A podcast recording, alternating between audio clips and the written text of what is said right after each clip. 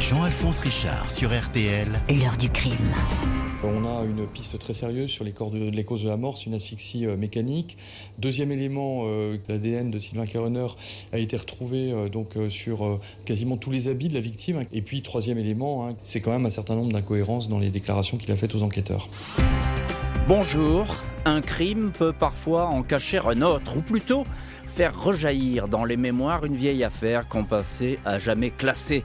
Dans cette affaire, la mort de Karina va rappeler étrangement celle de Camilla, deux jeunes femmes retrouvées carbonisées en Guyane entre 2006 et 2020, un seul personnage dans leur sillage, Sylvain Kerner.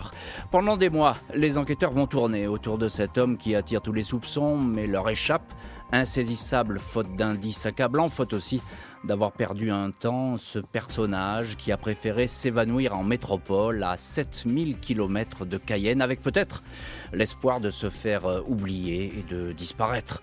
Enquête au long cours qui, on va le voir, est loin d'être terminée. Ce fils d'une famille aisée de Cayenne est-il coupable de deux féminicides? Dans ce cas, pourquoi la justice avait-elle classé aussi rapidement la première affaire? Qui est vraiment ce suspect numéro 1 Question posée aujourd'hui à nos invités et acteurs de ce dossier.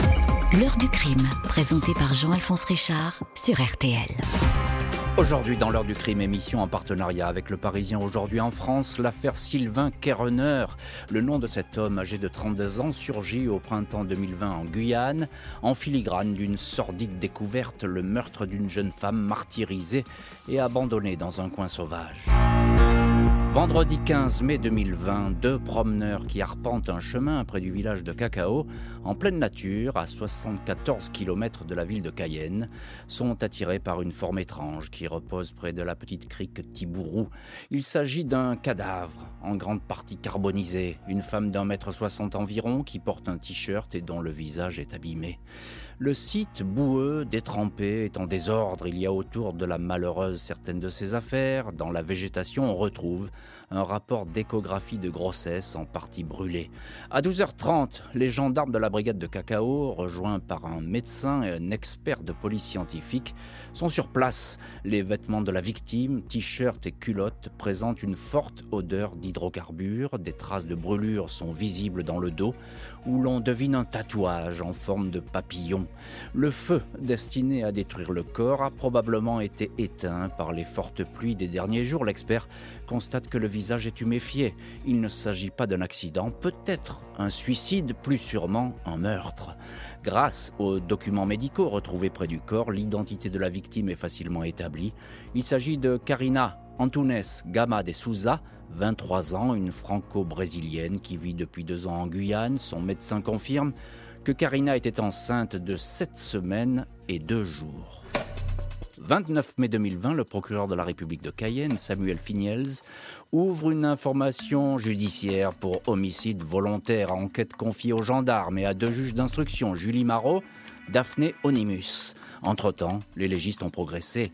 Ils ont établi que la jeune femme avait- n'avait pas été tuée par arme blanche ou arme à feu. Il ne s'agit pas d'une noyade ou d'un empoisonnement. Karina est morte étouffée la veille de sa découverte. Elle n'est pas morte là. Le corps a été transporté.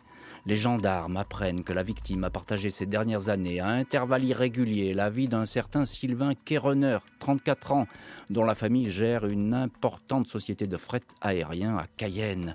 Le couple s'est rencontré en 2018 lors de la finale de la Coupe du Monde et a sans cesse alterné les hauts, les bas, les ruptures, les réconciliations. La mère de Karina, qui vit au Brésil, à Macapá, décrit un homme violent qui aurait giflé sa fille. À ses proches, Karina aurait déclaré avoir été battue, quasiment séquestrée, privée de téléphone. La famille de Sylvain Kerner donne une version opposée de la vie de ce couple. Les conflits et disputes seraient le fruit de la seule Karina. Le frère de Sylvain dira qu'elle avait été bien accueillie par la famille, mais qu'elle pouvait avoir un comportement hystérique, criant et cassant des objets. Sylvain Kerner intéresse les gendarmes guyanais, mais ils ne peuvent pas l'entendre sur place. Le jeune homme est parti s'installer en métropole, à Antibes, où il travaille dans une entreprise de fret. Il est entendu sur commission rogatoire, il dément toute violence sur Karina à propos d'une blessure que portait un jour la jeune femme, blessure décrite par son beau-père. Le compagnon explique qu'elle s'est cognée toute seule. Fait ô combien troublant, Kerener a été incarcéré dix ans auparavant pour un homicide volontaire. La victime s'appelait Camila Marques Pereira, une Brésilienne. Son corps avait lui aussi été retrouvé en partie carbonisé. Kerener avait finalement bénéficié dans cette affaire d'un non-lieu. Et on va bien sûr parler longuement de Camilla dans cette heure du crime. Pour l'heure, c'est la mort violente de Karina qui intéresse les gendarmes de la section de recherche de Cayenne et les deux juges. Bonjour Caroline Piquet. Merci beaucoup d'avoir accepté l'invitation de l'heure du crime. Vous êtes journaliste au Parisien aujourd'hui en France et vous sortez ce matin un papier que je conseille à tous nos auditeurs qui s'appelle Meurtre sous l'équateur, l'affaire Sylvain Kerener. Vous revenez longuement sur cette affaire et nous sommes aujourd'hui en partenariat avec votre journal Le Parisien aujourd'hui en France.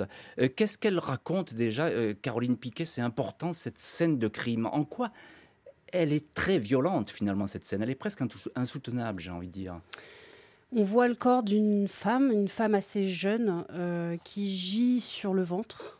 Elle, euh, elle, a encore ses vêtements, un short, un t-shirt, qui sentent une très forte odeur de carburant. Et on sent que ce corps euh, ne, a été jeté là en contrebas mmh. parce qu'en fait, il ne porte aucune trace de coup. Donc très vite. Euh, le visage est tuméfié, mais c'est pas flagrant. Hein, le visage est légèrement tuméfié sur la gauche, mais pas de quoi l'avoir tué. Hmm. C'est ça. Donc euh, en tout cas, il y a eu euh, combustion, on peut le dire comme ça. On a essayé de mettre le feu à ce On voit qu'il y a eu un départ de feu, effectivement. Donc il y a des traces de flammes sur son t-shirt dans le dos. Mhm. Mais euh, il est possible que le feu n'ait pas pris euh, à cause de la de l'humidité. Et, de la pluie qui n'a cessé de tomber. Hein. c'est ce que disent les, gens du coin. Ils disent mais il a plu sans arrêt, il y a de la boue partout. Donc cette scène de crime, elle est un petit peu pas dantesque, mais en tout cas, elle est effrayante. Euh, qu'est-ce qu'on sait sur cette, cette jeune femme, Karina? Pas grand-chose à ce moment-là. Hein. Non, ce qu'on sait, c'est que c'est une, euh, une franco-brésilienne qui a vécu en France une partie de son enfance. Elle a rejoint en fait sa mère qui était venue s'installer à Cayenne. Elle l'a rejoint euh, autour de 3-4 ans. Elle est repartie ensuite faire ses études au Brésil. Et euh, en revenant en France, elle rencontre, elle fait la rencontre d'un certain Sylvain Careneur à la Coupe mm. du Monde et elle se met en couple avec lui. C'est ça. Et il faut dire, Caroline Piquet, parce que c'est important, on est en Guyane. Euh, le Brésil, c'est frontalier, c'est à côté. il y a une très forte immigration brésilienne. Et effectivement, il y a beaucoup de jeunes femmes et de jeunes hommes qui traversent cette frontière qui est très très perméable et qui viennent travailler en, en, Guyane et notamment à Cayenne. Hein. Une très forte immigration. Donc elle fait partie de, de, ces familles d'immigrés. C'est ça, c'est qu'à l'époque, elle n'a pas encore officiellement ses papiers. Elle est en attente de papiers euh, français. C'est ça. Bonjour maître Jérôme Gay. Oui, bonjour. Merci beaucoup d'avoir accepté euh, l'invitation de l'heure du crime. Alors vous, vous êtes l'avocat de Camila Marquez Pereira. On va en parler beaucoup de Camila parce qu'elle va surgir après, mais je voudrais déjà euh, avoir un mot de, votre part parce qu'il y a cette scène de crime qui, euh, qui va beaucoup faire parler parce que ça peut être le lien entre les deux affaires. en, quoi vous, vous déterminez, vous, avocat, qu'entre ces deux affaires, il y a comme ça une similitude de mode opératoire presque? C'est vrai que la, position, enfin je veux dire les, conditions dans lesquelles le cadavre est retrouvé euh, euh, incline à penser qu'il y a effectivement un, modus operandi qui est, qui est similaire, mais pour tout un chacun, pas, pas seulement pour un avocat, pas seulement pour des magistrats, également pour, pour les, mmh. la famille de, de, Camilla et également pour, euh, j'ai envie de dire, le, bon sens du peuple. Quoi. Je veux dire, on se dit quand même, il y a, là, il y a, il y a quelque chose. Donc, tout, voilà. tout, le monde fait le lien, va tout le monde fait le lien, va, faire le lien. Tout le monde va faire le lien. En Guyane, en tout cas, tout le monde va faire le lien. Bien sûr, parce que c'est une affaire qui a, qui a, bon, cette affaire, euh, Karina fait beaucoup parler, mais l'affaire Camilla avait déjà effrayé euh, l'opinion quand. Euh, C'est-à-dire que c'est pas commun non plus de dégrader le corps d'une victime. de le retrouver dans une décharge, carbonisé, etc. Et donc, ce sont des éléments qui marquent. C'est pour ça que l'opinion publique se rappelle il y a une démarche criminologique particulière, c'est ce que vous nous dites. Exactement. Hein on est là dans une, dans une démarche un peu particulière. Effectivement, pas tout le monde va euh, mettre le feu à un corps qui vient d'être tué. Bonjour, maître Archibald Céleron. Bonjour Jean-Alphonse Richard. Merci beaucoup vous aussi d'être aujourd'hui euh, en direct dans l'heure du crime. Maître Céleron, vous êtes vous, alors l'avocat de, Sylvain Kérener qui apparaît à ce moment-là dans, cette histoire euh, Carina, euh, avocat de Sylvain Kérener avec maître Boris Chongsit qui est en Guyane. Alors très vite, je l'ai dit, le nom de votre client surgit. Présentez-nous ce jeune homme. C'est le fils d'une honorable famille locale, c'est ça? Sylvain Kerener, mon client, est, en réalité euh, un garçon sans histoire. C'est quelqu'un qui euh, est plein de vie, qui a des passions, notamment la nature, euh, qui est un fan de moto, mais c'est aussi un jeune qui mmh. a eu des difficultés dans la vie puisqu'il a eu notamment un grave accident de moto dans sa jeunesse et surtout des problèmes de santé à répétition. C'est quelqu'un qui euh, n'a aujourd'hui pas encore 35 ans, mais qui a fait plusieurs AVC, et si bien que sa situation de santé aujourd'hui est extrêmement préoccupante. Euh, Caroline Piquet, juste un mot. Euh, on est là dans une situation, un climat très conflictuel entre la famille de Karina, donc qui est la victime, et puis la famille de Sylvain Kerener. Chacun dit, bah, c'est la faute de l'autre finalement. Pour la famille de Karina, Sylvain Kerener est toxique. Euh, elles estiment qu'il la frappe et qui surtout qu'il l'isole complètement de ses proches. Mhm. Alors que pour la famille de Sylvain Kerener, c'est l'inverse. Karina est, euh, a un comportement problématique, elle s'entendrait très mal avec sa mère. Et c'est ça qui, qui expliquerait euh, les embrouilles à répétition qu'il y a dans ce couple. Maître Archibald Céleron, on entend ce que dit Caroline Piquet. les témoignages, c'est vrai qu'ils présentent souvent Kerener, votre client, comme un homme violent qui ne respecte pas les femmes, dit même un de ses témoins. En réalité, euh, les témoignages qui ont été récoltés sont, dans ce dossier, ils sont multiples. Vous avez des témoignages qui vous disent qu'en réalité, euh, Karina euh, était elle-même victime de violence dans sa sphère familiale. Et au contraire, vous avez de nombreux témoins dans cette procédure qui vous ont dit que Sylvain Kerener se comportait bien mmh. avec elle, était quelqu'un qui avait des sentiments pour elle, qui avait des projets de vie commune avec elle. Et en réalité, vous n'avez pas un seul mm. témoignage, à l'exception de la famille de Karina, qui en réalité n'avait jamais fréquenté Sylvain Kerener, qui vous dit que Sylvain Kerener était quelqu'un de violent, était quelqu'un d'impulsif, était quelqu'un de colérique. Euh, quand vous parlez de cinq minutes avec Sylvain Kerener, vous comprenez immédiatement que c'est pas du tout ce type de personnalité. Des gendarmes qui ne vont pas perdre de vue celui qui est à leurs yeux suspect, même si aucun élément matériel ne le relie formellement au corps retrouvé près de la petite crique. Jean-Alphonse Richard sur RTL. L'heure du crime. Au programme aujourd'hui de l'heure du crime en partenariat avec le Parisien aujourd'hui en France, l'affaire Sylvain Kerener.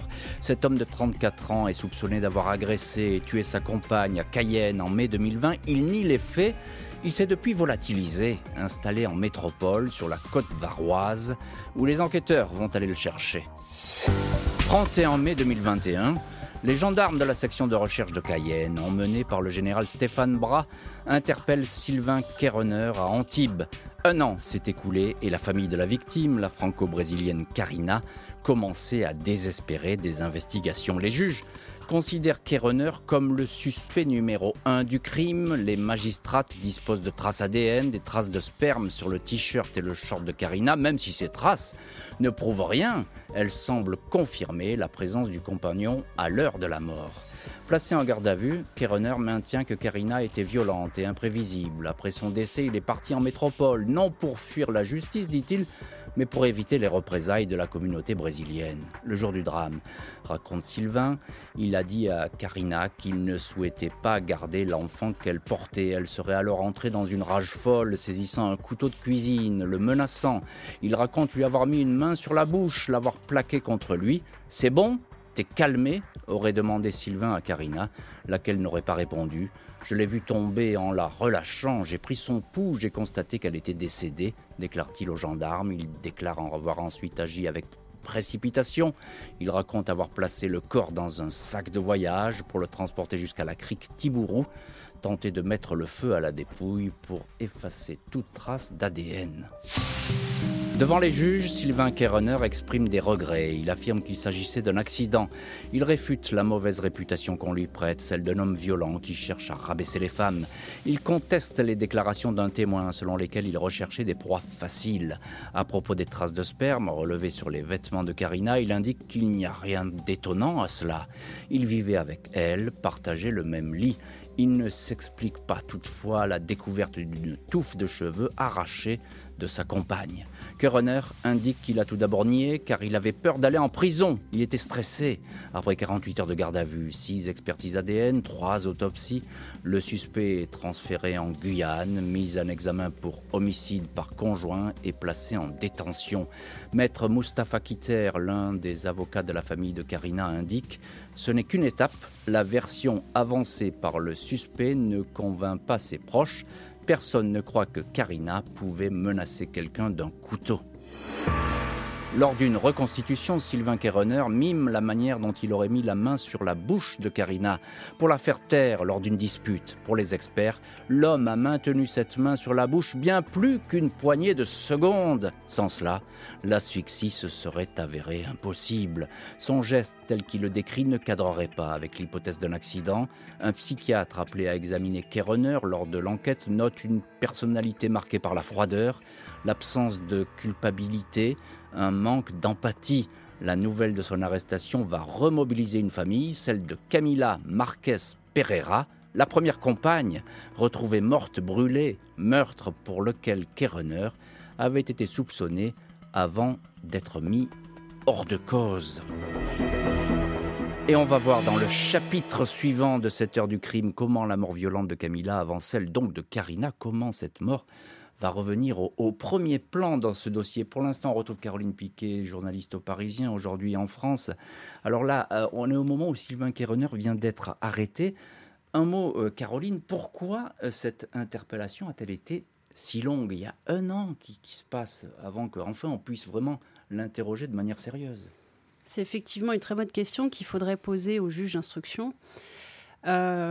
Il se trouve que probablement la justice a voulu prendre le temps de récolter des éléments suffisamment accablants pour pouvoir euh, l'interpeller et le confondre. Bon, c'est vrai qu'il y a le Covid aussi qui est passé par là. C'est vrai. Mm, mm. En tout, ça a pris un an, mais il se trouve qu'ils ont réussi à faire avouer Sylvain Carener. alors, il avoue, et euh, enfin, il avoue, il va même plus loin que ça, parce qu'il donne beaucoup de détails tout de suite. Hein ah oui, il, oui, oui. c'est pas qu'il se lâche, mais enfin tout de suite il raconte quoi. Il passe à table tout de suite. Hum, hum. Et là, il raconte effectivement qu'il a étouffé euh, la jeune femme, c'est ça? Il raconte qu'ils se sont euh, violemment disputés euh, un jour où Karina lui, lui annonce qu'elle est enceinte de lui. Ça. Il lui demande d'avorter, elle ne veut pas. Selon son récit, à ce moment-là, elle aurait saisi un couteau de rage, il l'aurait attrapé et pour la calmer, pour la maîtriser, il aurait plaqué la main contre la bouche et le nez et il aurait serré jusqu'à ce qu'elle arrête de se débattre et jusqu'à ce qu'il se rende compte qu'elle respirait plus du tout. Et là, les experts vont dire qu'effectivement, il a dû maintenir cette main très longtemps euh, pour que cette jeune femme arrive à suffoquer. Hein. C'est bien, c'est bien ce qui est dit dans, le rapport des, expertises hein, techniques. Hein. Alors, Et en tout, effectivement, il y a deux expertises. Euh, il y a une autopsie euh, diligentée par la juge d'instruction et une autre, euh, une expertise qui a été diligentée par la défense. Elles mmh. Elles sont pas tout à fait d'accord. La première dit effectivement, pour avoir provoqué l'arrêt cardiaque, il a, il a fallu plusieurs minutes alors que la deuxième euh, conclut au fait que euh, les déclarations de Kerener, la thèse de l'accident est tout à fait possible. ah oui, donc on reste un petit peu entre deux. Hein, on est entre deux la justice, en tout cas les juges d'instruction, ont décidé de ne pas retenir la seconde expertise parce que c'est une expertise privée. Alors, s'il y a procès aux assises, je sens que c'est une expertise qui va faire couler de l'encre et, provoquer de... Ça va être un gros enjeu hein, de ce procès, ah effectivement. Tout, à fait, provoquer des débats. Maître Archibald Céleron, vous êtes l'avocat de, de à ce procès. S'il y a procès, évidemment, vous y serez. Euh, on, le disait à l'instant, il avoue vraiment très vite, votre client euh, Sylvain Kerener quand euh, Sylvain Kéréner est placé en garde à vue à Antibes, la première chose qu'il indique, avant même qu'on lui pose la première question, il euh, livre spontanément aux enquêteurs qui ne lui ont rien demandé la vérité. C'est-à-dire mmh. qu'une dispute a éclaté entre lui et Karina et que, afin de ne pas euh, réveiller son fils ou alerter son fils qui était dans la chambre d'à côté, il a fait taire Karina en posant sa main sur sa bouche mmh. et que malheureusement, quelques secondes ont suffi pour que celle-ci perde connaissance.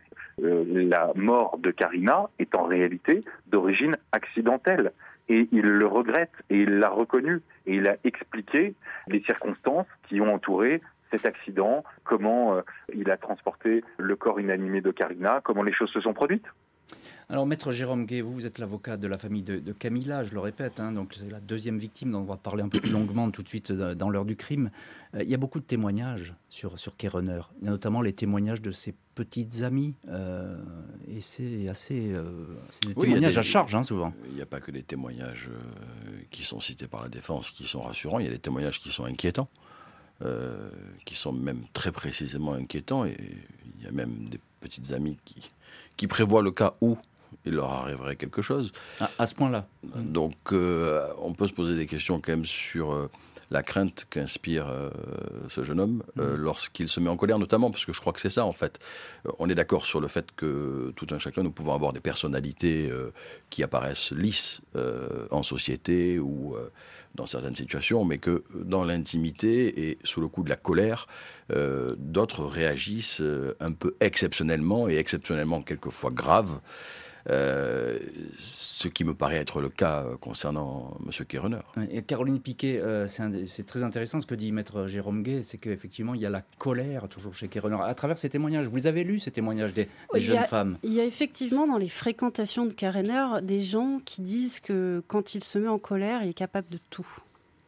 Euh, à tel point que donc il y a la, la, connaissance d'une de ses ex-petites amies qui saisi de peur, va écrire sur un papier euh, si jamais il m'arrive quelque chose, euh, n'oubliez pas d'enquêter sur Sylvain Caréner. Il va le laisser chez lui au cas où euh, il lui arrive quelque chose pour que éventuellement la police enquête sur ça, ça évidemment, ça pèse lourd contre lui dans le dossier. Les juges, je suppose qu'elles se saisissent de tout ça. Ça montre que Sylvain Caréner peut inspirer la peur. Ouais. Et il a cette violence en lui, c'est ce que décrivent des témoins. Hein. Alors nous, on n'y est pas, évidemment, mais... C'est ce que décrivent certains témoins, évidemment. Euh, les, proches, la famille de Sylvain Caréner disent que non, c'est quelqu'un de très gentil. Quelqu'un de très gentil peut-être, ou peut-être pas. Le suspect numéro un est en détention provisoire pour la mort de Karina, mais le voilà rattrapé par une affaire plus ancienne, celle de Camilla, dans laquelle la justice l'avait exonéré de toute responsabilité. Jean-Alphonse Richard sur RTL. L'heure du crime. La rediffusion. 16 ans déjà, l'affaire de Camilla. Tout ce qu'on veut, c'est que la justice regarde ça. Ils espèrent bien qu'il va payer. C'est pas difficile. Ça fait 16 ans qu'on attend la justice. Aujourd'hui, dans l'heure du crime, l'affaire Sylvain Kerrener, ce fils d'une bonne famille de Cayenne, a reconnu avoir tué par accident sa compagne enceinte en mai 2020.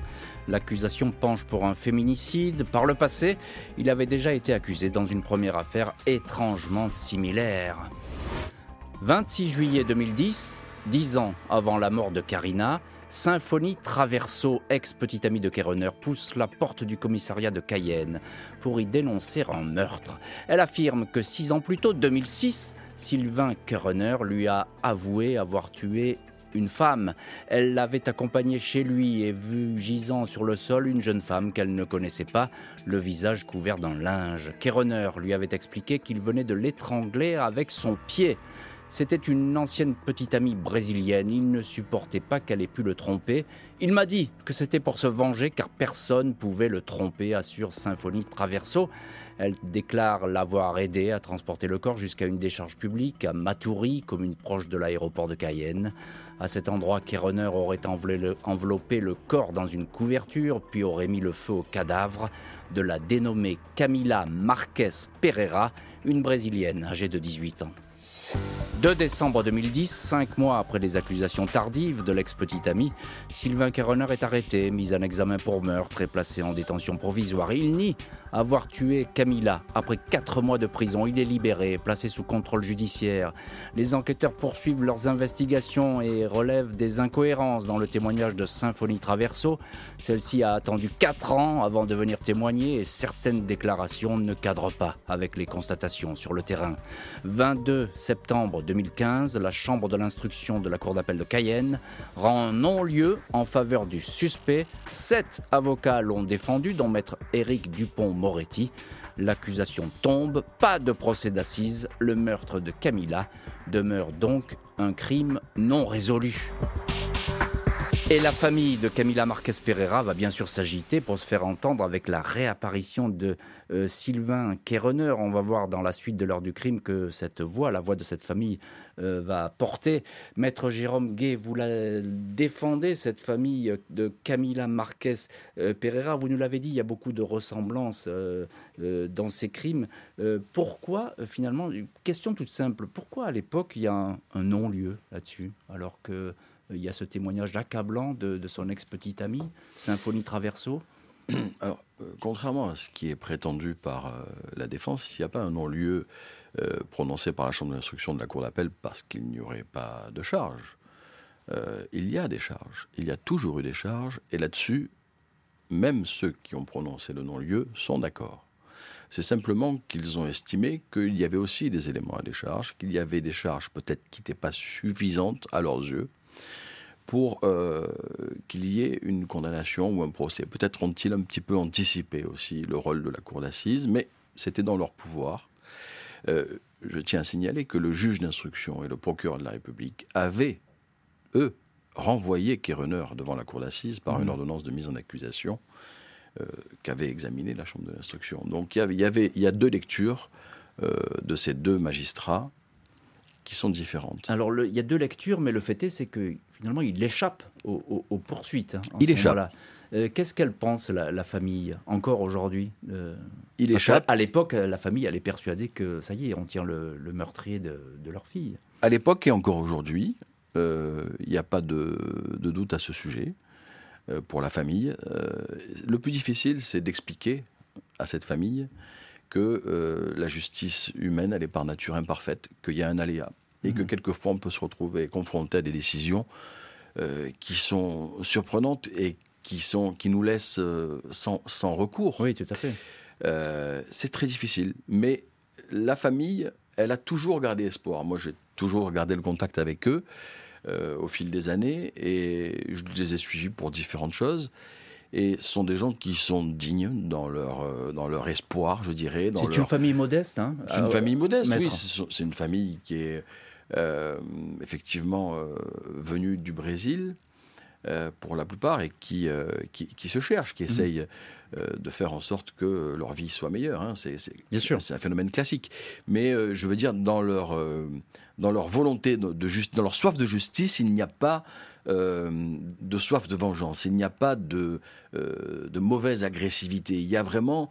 L'envie d'avoir la vérité. Plus une foi, en fait. Oui, c'est ça. Une foi de ce que la justice finira un jour par passer. Alors évidemment, quand euh, euh, l'affaire Karina a été dévoilée, euh, là tout de suite, ils ont été extrêmement soulagés. C'est difficile d'utiliser ce type de mots, mais ils ont été soulagés pour la mémoire de leur fille. Oui, et ils sont aperçus que cette affaire mm. était toujours vivante. Eux, ils n'ont pas de doute. En réalité, eux, ils attendent que la justice reconnaisse M. Kéreneur coupable. Juste en mots, Caroline Piquet, journaliste au Parisien, qu'est-ce qu'il dit, lui, Kéreneur, sur cette vieille histoire? Alors c'est compliqué. Camilla, il n'est pas très sûr de l'avoir rencontrée. Il croit possible qu'il l'ait croisée euh, en discothèque parce qu'à l'époque c'est un oiseau de nuit Karener. Il traîne euh, tout le temps en boîte de nuit à Cayenne. Camilla aussi. Mhm. Donc, il dit que c'est possible qu'il l'ait croisé, mais il ne sait plus vraiment quand. En tout cas, sur les faits, il, dément. Il, il, conteste complètement. Pour lui, euh, c'était pas du tout sa petite amie. La justice va se pencher sur ce vieux dossier. Le procureur de la République de Cayenne confirme que la procédure est sur son bureau. Une décision de non-lieu n'est jamais définitive, précise-t-il. Jean-Alphonse Richard sur RTL. L'heure du crime. L'heure du crime que nous consacrons aujourd'hui à l'affaire Sylvain Kéreneur en partenariat avec le Parisien aujourd'hui en France. Cet homme qui aura bientôt 36 ans a avoué avoir tué sa compagne en 2020 à Cayenne par accident, soutient-il. Il est soupçonné d'un autre féminicide en 2006, toujours en Guyane, qu'il nie farouchement. Mardi 25 janvier 2022, la Chambre de l'instruction de la Cour d'appel de Cayenne annonce la réouverture de l'affaire Camila Marquez Pereira, une Brésilienne de 18 ans retrouvée morte presque totalement calcinée en 2006. Soupçonnée de ce crime sordide, Sylvain Kerner avait obtenu un non-lieu. 16 ans après les faits, la justice estime qu'il existe des charges nouvelles qui justifieraient une mise en examen de Kerner. Dans cette affaire, ce dernier, considéré comme immature par un psy, avait fait des déclarations fluctuantes. Il s'était vanté auprès de sa mère qu'il avait tué une fille, mais il s'agissait, selon elle, d'une fanfaronnade émanant d'un garçon psychologiquement fragile depuis un grave accident de moto. Il était ensuite revenu sur ses affirmations lors des interrogatoires. Je n'ai tué personne, je n'ai fait de mal à qui que ce soit, avant ou maintenant, expliquait-il. J'ai raconté des bêtises. Si les gens font leur enquête et qu'ils bossent, ils prouveront que ce n'est pas moi. C'est ce que j'ai dit à ma mère. Je n'ai rien fait. Les avocats de Sylvain Kerener, maître Chonxit et Céleron, estime que le dossier est vide et qu'il a été seulement rouvert à cause de l'affaire Camilla. Maître Gay, avocat de la famille de Camilla, se réjouit en revanche que la justice se soit débarrassée de l'écran de fumée qui entourait cette affaire. L'instruction repart, la justice va pouvoir poursuivre son œuvre pour tenter de savoir qui a tué Camilla Marquez Pereira, souligne l'avocat. Un supplément d'information confié à la juge d'instruction Daphné Onimus Déjà qu'au saisie de l'affaire Karina est en route, à elle de déterminer si un même homme a ôté la vie à ces deux femmes. Et ça sera la grande question de cette instruction qui est loin d'être terminée. Est-ce que finalement euh, Sylvain Kerener a, tué euh, ces deux femmes? Euh, Caroline Piquet, pardon, journaliste au Parisien aujourd'hui en France, il est dans la première affaire, euh, on va se résumer rapidement, la première affaire, Karina, là il est mis en examen, il n'y a pas de souci. Il est même renvoyé, je il crois. Il est renvoyé hein, devant les assises. Voilà, il est renvoyé devant une cour d'assises, donc il est mis en accusation, comme on dit. Par il y aura un procès. Et il y aura un procès. Par contre, dans cette affaire Camilla, alors où est-ce qu'on en est? Est-ce qu'il est mis en examen dans cette affaire? Non, parce qu'en fait, euh, c'est trop récent. Hein. La, la, réouverture de l'information judiciaire sur charge nouvelle, ça date de janvier. Euh, cette décision, elle a été contestée par la défense, qui euh, n'a pas eu gain de cause et qui s'est pourvue en cassation. Donc là, le dossier il est sur la table du, de la Cour de cassation. Ça, il faudra attendre cette décision Exactement. pour connaître la suite finalement. Et pour, pour savoir si l'enquête est réouverte. il y aura une instruction. Maître Gay, vous défendez la, famille de écoutez, la Marquez Pereira. La, Chambre d'instruction s'est exprimée là-dessus. Donc, de mon point de vue, si vous voulez, le, le pouvoir souverain d'appréciation des juges du fond fait qu'il ce pourvoi ne devrait pas prospérer. Euh, mais on est dans un cas assez inédit et donc euh, on peut comprendre que pour une bonne administration de la justice, le juge d'instruction, de toute façon, ne s'engage pas dans quelconque acte ou convocation tant que la Cour de cassation n'a pas rendu son arrêt. Même s'il y a peu de chances enfin, qu'elle rende un arrêt euh, surprenant. On verra bien. Sur la, oui, on verra bien, effectivement.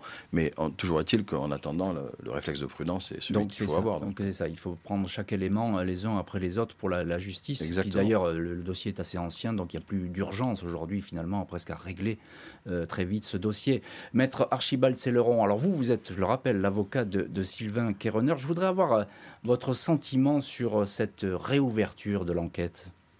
On réouvre une enquête sans aucun élément nouveau. On ne peut pas réouvrir une enquête comme ça. On réouvre une enquête si on a des éléments nouveaux. Ça, heureusement, c'est possible en France. Mais qu'est-ce que c'est que des éléments nouveaux? C'est un nouveau témoignage. Ça, mmh. on peut le comprendre. C'est un nouvel ADN. Euh, c'est euh, une nouvelle euh, donnée téléphonique, un nouvel appel téléphonique dont on n'aurait pas eu connaissance à l'époque. Là, aujourd'hui, dans cette vieille affaire Camilla, quel élément nouveau on a? Est-ce qu'on a un ADN supplémentaire? Est-ce qu'on a une vidéosurveillance qui serait venue? Est-ce qu'on a un témoignage qui serait sorti du chapeau Quelqu'un qui se serait muré dans le silence pendant des années et qui veut témoigner? Je trouve que c'est très inquiétant, même pour euh, l'état de droit et la sécurité juridique. Qu'est-ce qu'il dit votre client, Sylvain Kerener, sur sa possible implication dans cette histoire Camilla? Bah, si vous voulez, sur euh, cette affaire, il ne dit rien et il garde le silence pour une simple et bonne raison. Dans ce dossier, lui, il a été reconnu innocent. Et ça, c'est quand même assez rare. Il a été reconnu innocent par la justice. Donc Sylvain mmh. Kerener, c'est pas quelqu'un qui est présumé innocent dans cette histoire. C'est quelqu'un qui a été reconnu innocent définitivement par la justice.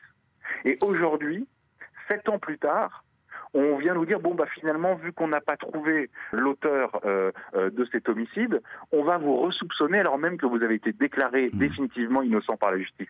On marche sur la tête. Donc je pense que dans cette affaire, il faut quand même être très prudent et reconnaître que euh, des preuves, euh, il n'y en a aucune. C'est ce qu'avaient décidé à l'époque les procureurs et les juges à Cayenne.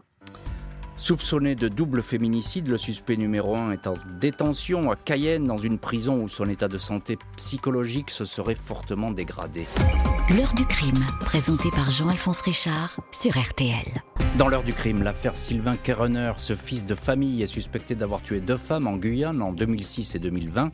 Camilla puis Karina avaient été découvertes toutes deux carbonisées, des féminicides. Il nie le premier crime, reconnaît un accident pour le second. Que va faire la justice? Sylvain Kerener a été régulièrement interrogé dans le dossier Karina Antunes Gama de Souza, morte à 23 ans, pour lequel il a reconnu les faits. Il a également été interrogé dans celui de Camila Marquez Pereira, morte à 18 ans, réfutant ici toutes les accusations. Le suspect numéro 1, incarcéré à Cayenne, supporterait de moins en moins bien la prison. Selon son entourage, ses avocats, il serait en proie à des problèmes psychologiques grandissants. Un proche va plus loin, il ne serait plus en mesure d'être entendu tant son état se serait dégradé. Les familles des deux jeunes femmes espèrent, elles, que les deux affaires seront jugées par une cour d'assises. La famille de Sylvain Kerener n'a jamais cessé de son côté de le soutenir, estimant que le portrait dressé par ceux qui l'accusent ne correspond en rien au personnage. Et on retrouve dans cette heure du crime l'un de nos invités. Aujourd'hui, c'est maître Jérôme Gay, avocat de la famille de Camila Marquez Pereira. Alors, il nie ce, crime, Sylvain Kerener, et sa défense, elle dit arrêtons, il y a eu un non-lieu, qu'est-ce qu'on vient le chercher? Pourquoi on vient lui chercher des poux dans la tête? Voilà, je résume un petit peu l'état d'esprit de la défense. Qu'est-ce que vous répondez à ça, maître Gay? Écoutez, je réponds que je comprends l'embarras de la défense, mais il faut faire face à ses responsabilités, c'est tout. Hein. Euh, bien sûr que le non-lieu n'est pas définitif. C'est ce que dit le procureur, hein, il a bien précisé. Euh, et bien sûr qu'il y a des charges nouvelles, oui, c'est évident. Euh, et comme l'a dit la Chambre de l'instruction, parce que aussi, un exemple, c'est M. Kerener qui lui-même fait le lien entre les deux affaires. C'est-à-dire que dans ses déclarations, il va dire mais c'est lui qui évoque, c'est lui. Qui ah, c'est lui. oui. C'est lui. Dans ses déclarations, M. Kironer dit bon bah écoutez, euh, oui alors euh, bon c'est un accident, euh, donc il reconnaît les faits, ça aussi. Mmh. et comme on m'avait, il fut un temps accusé et qu'on m'accusait d'avoir fait comme ci et comme ça, ben tiens j'ai décidé de faire comme ci et comme ça. Donc je l'ai prise, je l'ai brûlée, je l'ai amenée. Alors c'est important ce que vous dites, maître. Mais ça veut dire ça, c'est dans ces déclarations. Ça, veut dire, c'est un arrêt de la Chambre d'instruction qui a été rendu publiquement, donc et, qui explique pourquoi les juges en sont arrivés à dire, mais attendez, il y a des charges nouvelles, oui, effectivement, réelles. Et puis, je serais tenté de dire, pour simplifier et synthétiser, parce qu'on n'a pas beaucoup de temps non plus, c'est que on a aussi une jeune femme, une nouvelle victime une nouvelle jeune femme qui a été tuée dans les mêmes conditions. Et on a le même homme qui se retrouve euh, Camilla. impliqué, qui est là. Mm, mm. Donc euh, Karina, Camilla, Camilla, Karina, mais bien sûr qu'il y a des charges nouvelles, mm, c'est évident. Et euh, du point de vue de la famille, il, est inconcevable qu'on soit passé comme on est passé, comme la justice est passée sur le témoignage de Madame Traverso. Parce que Traverso, elle soulage sa conscience au bout de 4 ans, Bien sûr qu'elle raconte ça fait, pas exactement. ça fait beaucoup d'années, maître, hein, 4 ans. Mais, bien sûr, mais, mais quand vous avez quelque chose sur la conscience comme la mort d'une jeune fille, eh ben, euh, la preuve en est que vous n'arrivez pas à, vous retenir euh, toute votre vie. Mhm. Donc elle a fini par craquer. Et quand elle a craqué, elle a, elle a raconté ce qu'elle avait dans le souvenir, dans le détail, que lui avait dit euh, M. Kirener. Et à ce moment-là, évidemment que elle n'est pas ultra précise et que les détails, au détail près, ça, c'est le rôle de la, c'est la défense à beau jeu d'être dans ce que j'appelle euh, la science du détail. Hmm. Mais il y aura toujours des, des, approximations, mais il n'empêche que sur l'essentiel, elle n'a jamais varié et qu'elle s'est mise elle-même en cause. C'est-à-dire que elle-même doit répondre euh, d'une infraction pénale et peut être condamnée à une peine de prison pour euh, avoir fait ces déclarations dans lesquelles elle a joué un rôle, puisque mm. elle a recelé le cadavre, elle a donc. Vous voyez ce que je veux dire? Ça veut dire qu'on n'est pas dans, quand même dans une histoire, euh, dans une, Hein je, voilà. je, comprends bien. On et, choses Et, j'entends bien, effectivement, vous êtes, vous êtes effectivement l'avocat de la famille de Camilla et c'est l'état d'esprit de la famille que vous reflétez aujourd'hui. Je voudrais quand même juste un mot avec Maître Archibald Céleron. Euh, Maître Archibald Céleron, j'ai dit que votre client, c'est ce qui se dit autour de lui, qu'il ne va pas très bien. Qu'est-ce qui va se passer pour lui maintenant? Bah, euh, malheureusement, vous savez, euh, aujourd'hui, la situation judiciaire de Sylvain Kerener elle devient presque secondaire à ses yeux aux yeux de sa famille et parfois même aux yeux de ses avocats parce que aujourd'hui nous sommes très très inquiets pour l'état de santé de Sylvain Kérener. Il est totalement détruit par ses affaires mais détruit dans sa santé. Euh, je vous dis, il est au fond de son cachot à Cayenne et il ne peut plus parler, il ne peut plus communiquer avec ses avocats ou alors de manière très très très laborieuse parce qu'il a fait des AVC. Il fait des AVC à répétition. Euh, là, nous avons eu un AVC en mars et nous venons d'avoir un AVC euh, mi-août.